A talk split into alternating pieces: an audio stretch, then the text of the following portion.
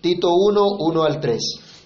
Pablo, siervo de Dios y apóstol de Jesucristo, conforme a la fe de los escogidos de Dios y el conocimiento de la verdad que es según la piedad, en la esperanza de la vida eterna, la cual Dios que no miente prometió desde antes del principio de los siglos, y a su debido tiempo manifestó su palabra por medio de la predicación que me fue encomendada por mandato de Dios nuestro Salvador. Padre bueno, gracias Señor por tu palabra. Gracias Dios por la enseñanza que traes a nuestras vidas a través de ella.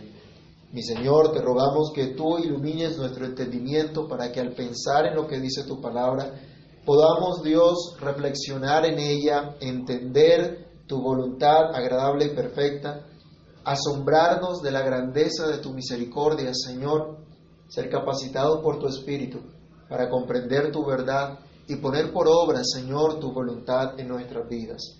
Señor, te pedimos que quites todo prejuicio, que quites todo aquello que no sea tuyo en nuestra mente, en nuestro corazón, y que nos permitas estar con atención pensando en lo que dice tu palabra.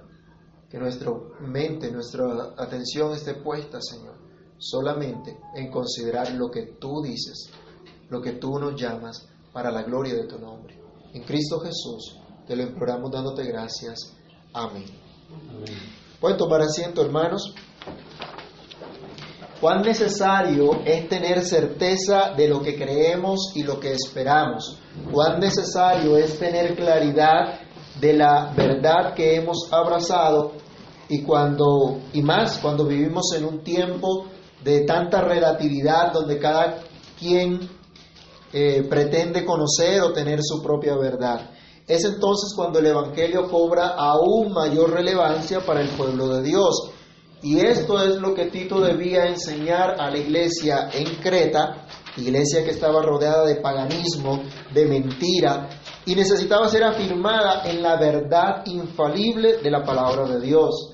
Así también hoy nosotros como iglesia de Cristo estamos rodeados de un mar de paganismo y necesitamos en medio de la anarquía que existe, en medio del hedonismo, del deseo de placer de la gente, en medio aún de la desesperanza, nosotros somos allí llamados a ser afirmados únicamente en la verdad del Evangelio que hemos creído. Verdad que está centrada en Dios, la cual el apóstol Pablo ha comenzado desde el versículo 1 de esta carta como, a, a proclamar, como vimos en el estudio inmediatamente anterior. Nosotros vimos ya que el Evangelio proclamado en esta carta es un mensaje histórico, un mensaje con relevancia para la iglesia de todos los tiempos, que es un mensaje dado por Dios a través de un esclavo de Dios y a través de un enviado de Jesucristo, un mensaje conforme al propósito de Dios y por lo tanto un mensaje indispensable para la iglesia del Señor, de modo que pueda vivir una vida de verdadera piedad. Pero la salutación de Pablo aún se alarga, aún se extiende para recordarle a Tito y a toda la iglesia una verdad central del Evangelio, una verdad que el Señor Jesucristo nos ha traído y esta verdad es la que titula nuestra enseñanza el día de hoy y es la esperanza de la vida eterna. Vamos a considerar en este tiempo la esperanza de la vida eterna. A esto es a lo que Dios nos ha llamado, a traernos a una esperanza de vida eterna. Y en primer lugar, Pablo reconoce que él ha sido llamado no a buscar su beneficio personal o a satisfacer sus deseos egoístas, sino que fue puesto para el bienestar de la fe de los escogidos de Dios, para que los escogidos de Dios tengan un conocimiento pleno de la verdad que se refleja en una verdadera religión, es decir, en una vida piadosa. Y lo primero que debemos observar de esta esperanza es que ha sido prometida por Dios. El versículo 2 arranca Pablo diciéndonos, en la esperanza de la vida eterna, la cual Dios, que no miente, prometió. Es una esperanza que ha sido prometida por Dios. La fe que Dios nos ha dado nos permite creer el mensaje de Cristo, abrazar esa esperanza de vida eterna y podemos abrazar con certeza esta esperanza por el hecho de que es Dios quien lo ha prometido. Dios es el que ha dado esta promesa. Esta promesa viene de Dios, no viene de Pablo, no viene de ningún hombre, de ningún pensador, de ningún iluminado, de ningún filósofo o fundador de un gran movimiento social. Y ya que estamos en época de elecciones, cabe decir que no es la esperanza en las promesas de un político o un movimiento político que promete paz y prosperidad y lo único que realmente trae ruina y destrucción repentina, como aún dice la Escritura. Pablo nos dice que la esperanza del creyente, que esa esperanza de la vida eterna, esa esperanza de un mundo mejor, donde no hay políticos corruptos, donde no hay paganismo, donde no hay mentira, donde no hay dolor, donde no hay aflicción, es una esperanza que solo ha sido prometida por Dios, que solo viene de Dios y que solo Dios tiene poder para cumplirla, no viene de ningún hombre. Dios es el que promete nada más y nada menos que participemos de su vida, que participemos de la vida de Dios, de su serenidad, de su paz, de su verdad, de su bondad. Y a cambio, Él lleva nuestra desazón, nuestro fracaso moral, nuestras tinieblas, todas nuestras miserias. Así que hermanos míos, esta promesa de la vida eterna no es una promesa de alguien humano, falible, mentiroso. Es la promesa que viene de Dios y dice Pablo, Dios que no puede mentir, Dios que no miente. Vayamos a números capítulo 23, versículo 19. Un pasaje muy conocido y que nos asegura entonces que la promesa de Dios tiene validez, que la promesa de Dios se cumple porque lo dice alguien que es veraz. Número 23, 19 nos dice, Dios no es hombre para que mienta, ni hijo de hombre para que se arrepienta. Él dijo y no hará, habló y no lo ejecutará. Los políticos nos mienten una y otra vez, si no miremos nuestro gobierno actual. Aún nosotros, siendo creyentes, muchas veces actuamos inconsecuentemente y decimos mentiras, aunque las atenuamos diciendo, nos tocó decir una mentirilla. Piadosa, blanca, bueno, como, como se la quiera inventar. Chicos y grandes, jóvenes y viejos, todos hemos pecado en este sentido, así como los hermanos en Creta lo habían hecho también. Y parece que los hermanos en Creta vivían en, un, en una cultura en donde decir mentira hacía parte de su vida común y corriente. Era visto normal, como hablábamos de pronto con algunos hermanos. Hay cosas culturales que son abiertamente pecaminosas, pero que se les considera socialmente aceptables. Pero aceptables por la gente, no aceptables por Dios, no aceptables delante del Señor. La gente en Creta, la iglesia en Creta tenía que arrepentirse de sus mentiras, porque aunque culturalmente fueran aceptables o normales, esto no honraba a Dios en quien habían creído. Hermanos, la mentira es pecado y debemos arrepentirnos de ello porque ofendemos a Dios de esa manera, ya sea porque tememos a lo que la gente nos pueda decir o pueda pensar de nosotros, o porque si decimos la verdad tal vez nos metemos en problemas. Los chiquitines, por ejemplo, cuando hacen algo, cuando dañan alguna cosa en la casa, ¿y quién dañó esto? Yo no fui. O yo no sé. Yo no sé quién lo hizo. Está diciendo mentiras. Porque si dicen la verdad, entonces dice, es que me castigan. Debemos hablar verdad porque Dios es fiel y verdadero. Él nunca miente. Salmo 33, versículo 11. Dios cumple todo lo que promete y tiene el poder para ejecutar todo cuanto se ha propuesto. La Biblia nos dice en el Salmo 33, 11, el consejo de Jehová permanecerá para siempre, los pensamientos de su corazón por todas las generaciones. Y también en Daniel 4:35, el Señor nos dice, Él hace según su voluntad en el ejército del cielo y en los habitantes de la tierra, y no hay quien detenga su mano y le diga, ¿qué haces? Esa es esa promesa, Dios la hizo, dice Pablo, desde la eternidad. Primero, La esperanza de vida eterna la prometió Dios. La prometió Dios que no miente y la prometió desde la eternidad. Vayamos a Efesios capítulo 1 versículos 3 al 11. Pablo nos habla que desde antes de la fundación del mundo, Dios planeó salvar a su pueblo en Cristo. Y junto a esta redención, obviamente, está la promesa de vida eterna para los suyos. Veamos este ejemplo, Efesios 1 del 3 al 11. Vamos a leerlo otra vez todos.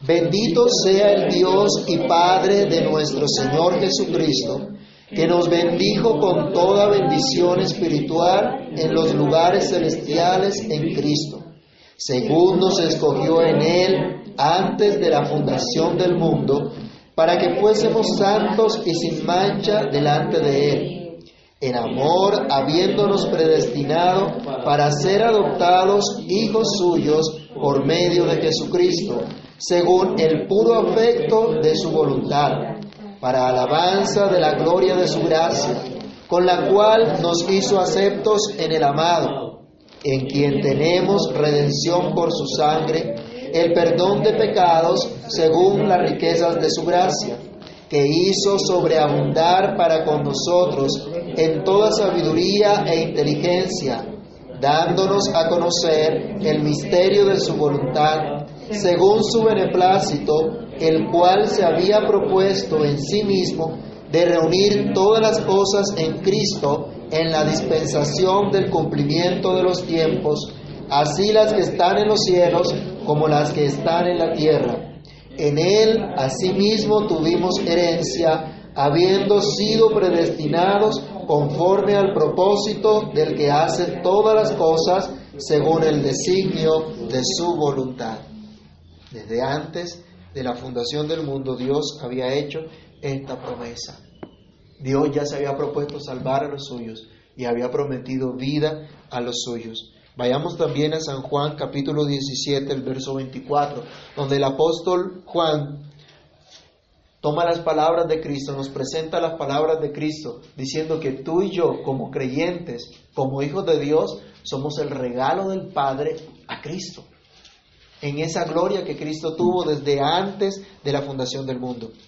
¿Qué dice Juan 17, 24? Padre, Aquellos que me has dado, quiero que donde yo estoy, también ellos estén conmigo, para que vean mi gloria que me has dado, porque me has amado desde antes de la fundación del mundo. Padre justo, el mundo no te ha conocido, pero yo te he conocido y estos han conocido que tú me enviaste.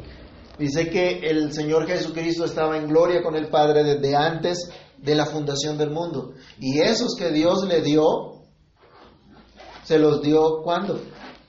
Desde antes de la fundación del mundo también. ¿Qué clase de promesa entonces es la que tú has abrazado, hermano? ¿Es una promesa humana, temporal y pasajera? ¿O es la promesa eterna de Dios? Lo temporal y lo pasajero tal vez te satisfaga por un tiempo, pero te dejará en la miseria para siempre. En cambio, lo eterno, la promesa de la vida eterna que Dios, que no miente, ha prometido desde la eternidad, es lo único que te va a saciar y que te va a bendecir por siempre. Así que no mires a otro lado, así que no corras tras esperanzas vanas, tras esperanzas ilusorias, pasajeras, mentirosas, sino cree en la esperanza de la vida eterna que el Dios verdadero ha prometido desde antes de la fundación del mundo. Pablo nos dice entonces que su ministerio está basado en la esperanza de la vida eterna, la cual Dios, que no miente, prometió desde antes del principio de los siglos y a su debido tiempo manifestó su palabra por medio de la predicación que me fue encomendada por mandato de Dios nuestro Salvador. La segunda reflexión entonces nos habla de una esperanza manifestada. La esperanza de la vida eterna es una esperanza que Dios ha manifestado.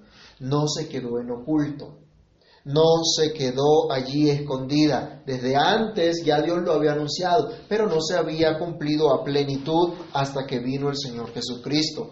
Dios estaba esperando que se cumpliera todo cuanto Él se había propuesto hasta el tiempo señalado. Eclesiastés nos llama la atención diciéndonos que Dios ha hecho todo hermoso en su tiempo. Dios todo lo ha hecho hermoso en su tiempo y Dios tiene su tiempo para cada cosa. En el buen tiempo de Dios fue manifestada esta esperanza.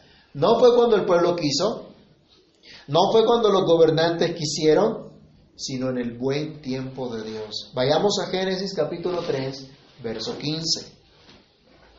Cuando nuestros primeros padres pecaron, se les anunció que habría esperanza. ¿Qué dice Génesis 3, 15? Y podré enemistar entre ti y la mujer, y entre tu simiente y la simiente tuya. Esta te herirá en la cabeza y tú le herirás en el calcañar. Desde ese momento, el hombre pecó. Acuérdense, Génesis capítulo, capítulo 3 nos habla de la caída del hombre y de las consecuencias que hubo por esa caída. Pero Dios promete que habrá redención para su pueblo, que habrá liberación para su pueblo. ¿Y eso cuándo se cumpliría? ¿Cuántos años pasaron después de Adán? ¿Cuántas generaciones pasaron? Aún cuántas dificultades vivió el pueblo de Dios. ¿Cuántos reinos pasaron? Dios estaba preparando todo para el momento propicio. Vayamos a Gálatas capítulo 4, versículos 4 y 5. Gálatas 4, versos 4 y 5. ¿Cuándo vino entonces ese Salvador prometido? Que lo tenga lo puede leer, por favor. Pero cuando vino el cumplimiento del tiempo, Dios envió a su Hijo, nacido de mujer y nacido bajo la ley, para que redimiese a los que estaban bajo la ley, a fin de que recibiésemos la adopción de hijos. ¿Cuándo vino el Señor? Dice, en el cumplimiento del tiempo. En el tiempo que Dios señaló, en el tiempo que Dios fijó. Y muchos profetas escucharon de esto. Vayamos a Primera de Pedro, capítulo 1, versículos 10 y 11, donde el apóstol nos habla cuántos profetas anunciaron de Cristo, cuántos profetas indagaron acerca de la obra de Cristo. Pero esto se manifestó en el tiempo debido de Dios para bendición, para salvación de sus escogidos en el tiempo. ¿Qué dice Primera de Pedro 1, 10 y 11? Los profetas que profetizaron desde la, de la gracia destinada a vosotros, inquirieron y diligentemente indagaron acerca de esta salvación, escudriñando qué persona y qué tiempo indicaba el Espíritu de Cristo que estaba en ellos, el cual anunciaba de antemano los sufrimientos de Cristo y las glorias que vendrían tras ellos. Los profetas indagaron, revisaron, buscaron, pero no era para ellos, para su tiempo, para su momento. Dios tenía algo preparado para nosotros. Aquí es bueno recordar, hermanos, que el Señor hace las cosas como a Él le parece, que el Señor es infinito, eterno e inmutable en su ser y sabiduría, como hemos estado estudiando. Dios es sabio, sabe cómo hace sus cosas. Su promesa no se cumplió ni antes ni después del tiempo señalado, sino en su buen tiempo. Todo el contexto histórico de la venida de nuestro Señor Jesucristo y la proclamación del Evangelio hacen parte de ese decreto eterno de Dios, de ese propósito eterno de Dios de manifestar la esperanza de la vida eterna a los suyos. Vayamos a segunda carta de Pablo también a Timoteo, aquí el libro anterior, capítulo 1, verso 10. Segunda Timoteo 1.10. Él nos habla que ahora ha sido manifestada por la aparición de nuestro Salvador Jesucristo, el cual quitó la muerte y sacó a luz la vida y la inmortalidad por el Evangelio. A su tiempo, Él mostró esta esperanza en Cristo, hizo realidad esta esperanza en Cristo. Y completando con este versículo que acabamos de leer, podemos decir que esa esperanza de la vida eterna es una esperanza manifestada por medio de la predicación del Evangelio. Vayamos a Marcos capítulo 1 versículos 14 al 15. La esperanza manifestada de la vida eterna se da a través de la predicación del Evangelio. Marcos 1, 14 y 15. Y veamos qué fue lo que hizo el mismo Señor Jesucristo cuando vino. Después que Juan fue encarcelado, Jesús vino a Galilea predicando el Evangelio del reino de Dios, diciendo, el tiempo se ha cumplido y el reino de Dios se ha acercado. Arrepentidos y creed en el Evangelio. Eso fue lo que hizo Cristo. Predicar la buena noticia, proclamar esa buena noticia, llamar al arrepentimiento. Y eso fue lo que también hicieron los apóstoles. Vayamos a primera carta de Juan, la primera carta del apóstol Juan, capítulo 1, los versos 1 al 4. ¿Qué está recordando acá el apóstol Juan? Primera de Juan 1, 1 al 4. Lo que era desde el principio, lo que hemos oído, lo que hemos visto con nuestros ojos, lo que hemos contemplado y palparon nuestras manos tocante al verbo de vida. Porque la vida fue manifestada y la hemos visto y testificamos y os anunciamos la vida eterna, la cual estaba con el Padre y se nos manifestó lo que hemos visto y oído, eso os anunciamos, para que también vosotros tengáis comunión con nosotros.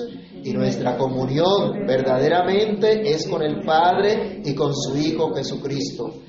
Estas cosas os escribimos para que vuestro gozo sea cumplido. Juan que nos está diciendo que esa esperanza de vida eterna con quién estaba. ¿Con quién estaba la vida eterna? Él dice, con el Padre. Pero esa esperanza se nos manifestó. Pero ellos no se quedaron simplemente con esa manifestación para ellos solos, sino que estaban predicando esa buena noticia. Estaban anunciando esa esperanza que Dios les había dado. Ellos hicieron entonces como hizo su maestro. Y esto es precisamente lo que hace también el apóstol Pablo, tal como estamos viendo en Tito capítulo 1. Esa esperanza prometida por Dios se ha hecho realidad en medio nuestro a través de la predicación del Evangelio. Tanto Pablo como los demás apóstoles aprendieron la gran comisión dada por Cristo de anunciar, de proclamar esa esperanza de vida eterna hasta lo último de la tierra. Y como venimos diciendo, eso fue en el buen tiempo de Dios. ¿Y saben qué hizo Dios en ese buen tiempo? El pueblo de Israel no era realmente una nación autónoma durante el Imperio Romano. Era un pueblo vasallo. Era un pueblo bajo la autoridad de una nación. Pero ese gran imperio construyó una gran infraestructura de vías, de carreteras, que le permitían a cualquier persona, desde un extremo del imperio hasta el otro, recorrerlo relativamente fácil. No había carros ni trenes, pero había unas vías en las cuales, o en, animales o aún hasta a pie, podían transitar sin mayores inconvenientes. Entonces, miren, había las maneras para que por allí se trasladaran los creyentes luego de la venida de Cristo a anunciar el Evangelio. Aún se nos dice que el mar había sido limpiado de piratas de piratas que podían eh, estorbar los viajes. Eso pasó durante ese imperio romano, con todo lo que sabemos eh, históricamente acerca de ese imperio. Pero miren, Dios aparejó toda esta situación. Y también, ¿qué ocurrió? Durante ese imperio había un idioma universal. Y la mayoría de las personas conocían ese idioma universal. Y era relativamente fácil entonces moverse y comunicarse. Y Dios permitió ese momento preciso para la predicación del Evangelio, para bienestar de la predicación del Evangelio y bienestar del pueblo de Dios, de los escogidos de Dios. Y esto fue entonces lo que Dios sentía en el ministerio de Pablo, esa esperanza de la vida eterna que fue manifestada. Otra vez, Él está diciendo, a su tiempo el Señor lo manifestó, manifestó su palabra por medio de la predicación. Y dice, esa predicación a mí me fue encomendada por mandato de Dios.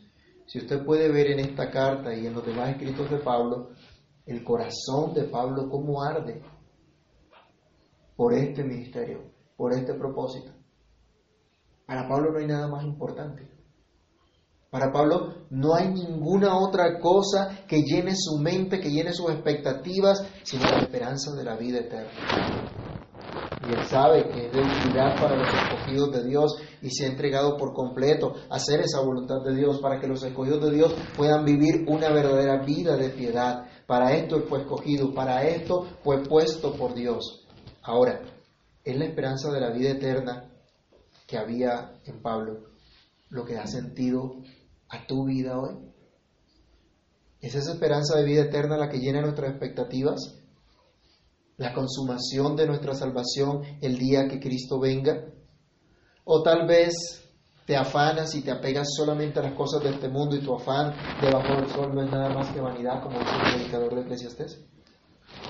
La manifestación de esta esperanza, dice Pablo a Tito, le fue encomendada a Pablo, le fue ordenado a Pablo predicar el Evangelio, fue el mandato de Dios, su Salvador. Y aquí hay una, una nota adicional y es que a veces se considera que el Salvador es el Hijo simplemente. Pero acuérdense que la obra de salvación es obra del Dios Trino, del Padre, del Hijo, del Espíritu Santo. Y Pablo acá recuerda, es Dios, nuestro Salvador es Dios, el Padre es nuestro Salvador y Él fue el que me mandó a manifestar esta palabra. A este servicio llamó Dios a Pablo, Dios nuestro Salvador, que nos amó desde antes de la fundación del mundo, quien decretó salvarnos por medio de la redención en Cristo. ¿Qué otra visión realmente puede dar sentido a nuestra vida? ¿Qué otra cosa puede llenar realmente nuestros corazones y hacernos despertar cada día y vivir para la gloria de Dios?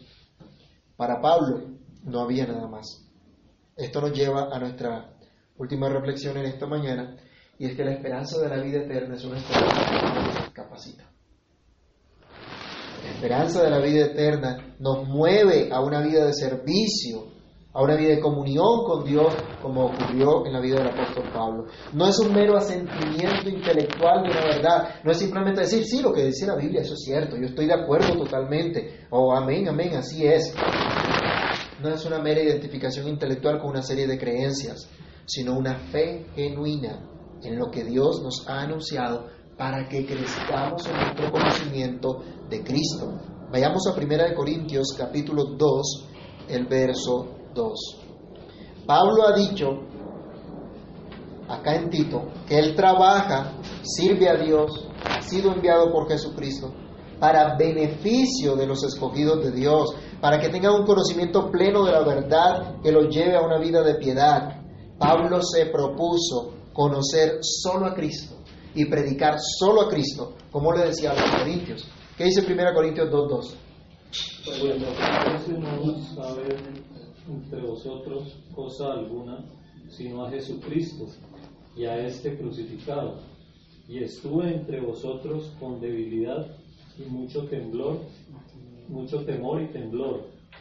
Y ni mi palabra ni mi predicación fue con palabras persuasivas de humana sabiduría, sino con demostración del Espíritu y de poder. Pablo entonces en qué se enfocó? En Cristo. ¿En qué habla? ¿De quién hablaba? De Cristo. ¿Cuál era su pasión? Proclamar a Cristo. Eso era lo que realmente llenaba su vida. Y aquí nosotros debemos empezar a cuestionarnos también, ¿no? ¿Realmente hemos abrazado la esperanza de la vida eterna? ¿Realmente eso es lo que nos mueve cada día? ¿Nos despertamos pensando en eso? ¿O nos despertamos corriendo porque la alarma sonó tarde y tenemos que salir corriendo al trabajo, al estudio o yo no sé a dónde? Y se nos olvida que es un día que Dios nos regala que vivamos para su gloria, esperando la esperanza que tenemos en Él. Vayamos a Tito capítulo 2, versículo 12.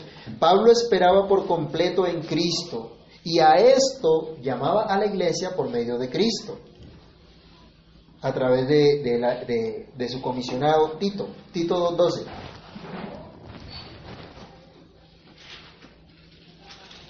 ¿Qué les dice allí? Enseñándonos que, renunciando a la impiedad y a los deseos mundanos, vivamos en este siglo sobria, justa y piadosamente. Y el 13. Aguardando la esperanza bienaventurada y la manifestación gloriosa de nuestro gran Dios y Salvador Jesucristo. Esperando la manifestación de Cristo, aguardando la manifestación de Cristo.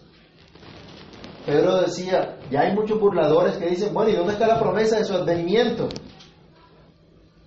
¿Y hace cuánto sabemos que el Señor prometió que vendría? Pero lo esperamos. ¿Estamos en esa expectativa? ¿Sabemos que el Señor viene? ¿O de pronto todavía hay otras cositas por hacer antes que el Señor venga? De pronto todavía hay otras cositas que nos parecen interesantes hacer. La iglesia en Creta debía crecer en su conocimiento de Cristo para que realmente vivieran como redimidos, como aquellos que aguardaban, que esperaban la gloriosa manifestación de nuestro gran Dios y Salvador Jesucristo. ¿Sabes que Cristo viene un día en gloria? ¿Sabes esto? ¿Lo esperas? Entonces tu vida no puede ser una mera emoción o sentimentalismo momentáneo ¿A cuántos de nosotros nos ha pasado que recién conocemos del Señor? Uy, qué emoción, uy, qué sentimentalismo, uy, qué canciones tan bonitas que nos hacen llorar. Y pasa el tiempo y después como que, como que no hay nada. No, nuestra vida no puede ser una marea de emociones tampoco, sino un constante crecimiento en el conocimiento pleno de quién es Cristo, de cuál es su obra. Y esto por medio de una relación personal con Cristo. Esta esperanza de la vida eterna nos capacita para amar a Cristo y por lo tanto amar a su iglesia. Pablo siempre está lleno de asombro ante la gracia de Dios que lo salvó. Vayamos a 1 Timoteo 1.13. Pablo siempre, siempre se admira que Dios lo haya tomado a él y le haya encomendado algo tan precioso como la predicación del Evangelio, habiendo sido él el primero de los pecadores. ¿Qué dice 1 Timoteo 1.13? Habiendo sido yo sido antes blasfemo, perseguidor e injuriador, pero fui recibido a misericordia porque lo hice por ignorancia e incredulidad. Pablo se asombraba de eso. Ante tanto amor, ante tan grande esperanza que Dios le dio, él no podía hacer otra cosa sino que amar profundamente a Cristo. Y por lo tanto a su iglesia, porque en Cristo murió. Acuérdense otra vez del versículo 1. Él es apóstol, Él es esclavo de Dios por amor de los escogidos de Dios.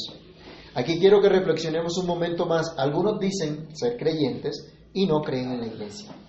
Algunos dicen ser cristianos, pero no pertenecen a la iglesia local, que es expresión visible de la iglesia universal de Jesucristo. Algunos dicen amar a Cristo, pero odian a su cuerpo. Entonces aman a un monstruo, ¿no? Porque aman una cabeza que no tiene cuerpo. Eso no tiene ningún sentido.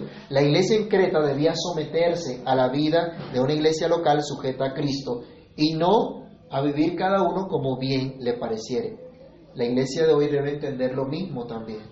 No se trata de meros individuos que aman al Señor en particular, sino la comunidad de los escogidos de Dios, los salvados por Dios en Cristo, siendo tan indignos, miserables pecadores, pero ahora, llenos de asombro por la gracia que el Señor les ha manifestado, entonces como comunidad expresan su profunda gratitud en su vida personal, familiar, como miembros de una iglesia local y como miembros de una sociedad en la que Dios les ha puesto a vivir aguardando esa esperanza.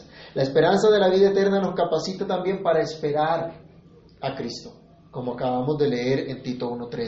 Esto era lo que tenía presente Pablo y esto era lo que Tito debía recordar a la iglesia en Creta. Por eso usted y yo debemos recordarnos siempre, Cristo viene. ¿Se acuerdan de un predicador famoso que lo único que decía era, Cristo viene? Y de pronto él decía muchas cosas que no son correctas, pero decía algo cierto, Cristo viene. Eso es cierto. Y solo y hablaba de eso, y Cristo viene y Cristo viene. Obviamente debemos predicar todo el consejo de Dios, pero debemos recordar, Él prometió que un día volverá en gloria. Ya no vendrá humilde como un niñito a nacer, vendrá en gloria para ejecutar su juicio sobre todos aquellos que han creído y los que no han creído.